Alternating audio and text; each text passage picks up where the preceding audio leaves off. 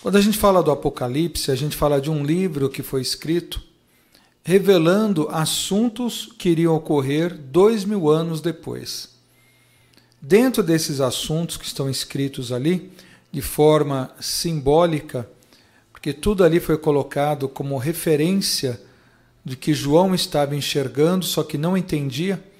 Então ele começou a descrever as imagens que vinham na sua mente, porque o seu corpo não conseguia captar tudo, tamanha velocidade que as imagens passavam na sua frente. Muitas coisas que estão escritas ali nós estamos vendo agora. Os selos, por exemplo.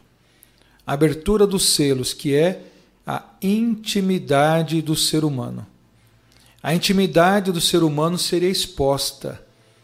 Aquilo que as pessoas guardariam dentro delas e não falariam para ninguém, começaria a ser revelado a todo instante em todos os lugares.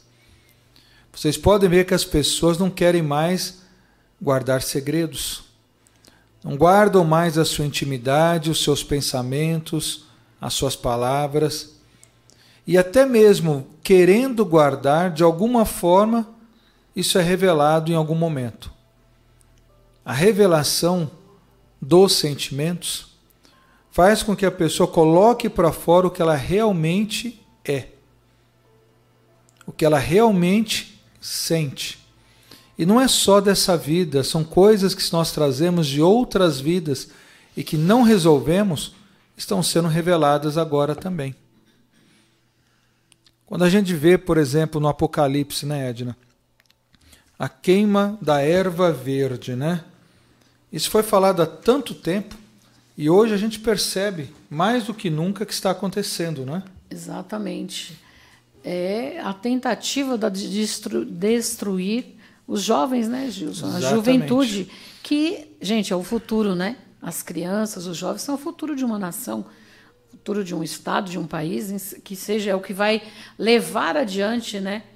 Então, existe essa é, armadilha toda do mal, né, para que acabe com a Eva Verde, né? Aí a gente vê através do quê? De tudo aquilo que degringola de vez a família, né, Gilson? Exato. Primeiro a família, a religião, porque é o sentido de você religar a criatura a Deus. Né? Então, acabando com isso, você as pessoas acabam sem acreditar em nada e nisso o mal vai imperando, né? É, você fala queima da erva verde, porque a gente queima erva seca, não é? Você queima o mato quando ele está seco, né? Você joga fora, você faz fogueira ou qualquer outra coisa.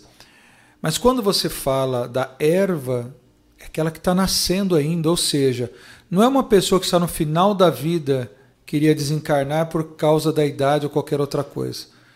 São pessoas que têm tudo ainda pela frente, mas que são destruídas principalmente na sua mente, nos seus sentimentos, nas suas crenças, ainda muito pequenas.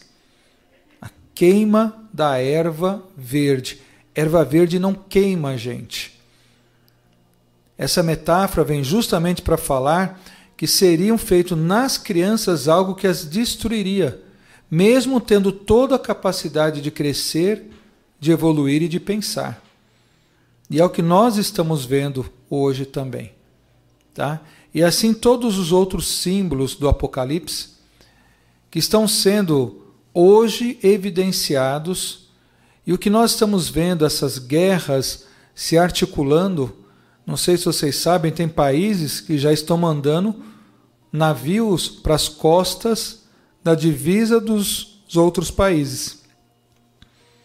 Eles perceberam que muitos países estão comprando armamento, estão comprando aviões, submarinos. Vocês estão percebendo que está tendo reuniões de países que têm ideologias parecidas? para já começar a se preparar para alguma coisa que está vindo aí na frente? Por isso que nós temos que orar. A prece é a nossa principal ferramenta para lidar com tudo isso.